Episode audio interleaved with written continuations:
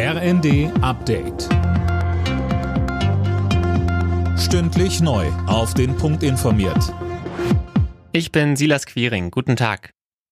Nach dem endgültigen Fall der ukrainischen Hafenstadt Mariupol verstärken sich die Kämpfe im Donbass. Das hat der Generalstab der Ukraine mitgeteilt. Mehr von Tim Britztrup. Ziel der Angreifer sei es, die totale Kontrolle der Region Donetsk und Luhansk zu erringen und einen Landkorridor zur besetzten Krim zu haben, heißt es von den Militärs. Ähnlich hatte sich schon Präsident Zelensky in der vergangenen Nacht geäußert. In seiner Videobotschaft sagte er, mehrere Städte seien wie Mariupol komplett zerstört worden. Das gleiche werden sie mit anderen Städten machen. In der vergangenen Nacht hatten sich die letzten Widerstandskämpfer im Azov-Stahlwerk ergeben.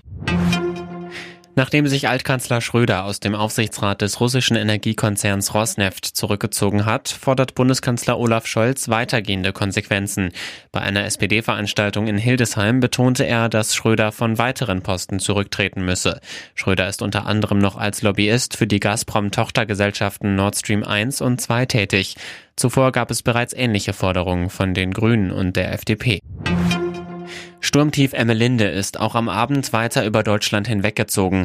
In Bayern gab es hunderte Einsätze, Keller liefen voll, Bäume stürzten um. Beim Einsturz einer Holzhütte in Mittelfranken wurden 14 Menschen verletzt.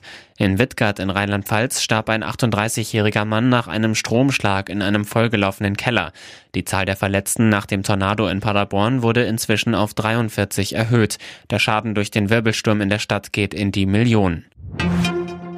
Die Vereinten Nationen wollen die Wüstenbildung stärker bekämpfen. Auf einer Konferenz haben die Teilnehmer zugesagt, eine riesige Fläche von einer Milliarde Hektar wieder in Schuss zu bringen. Außerdem sollen die Böden widerstandsfähiger gegen Trockenheit gemacht werden. Alle Nachrichten auf rnd.de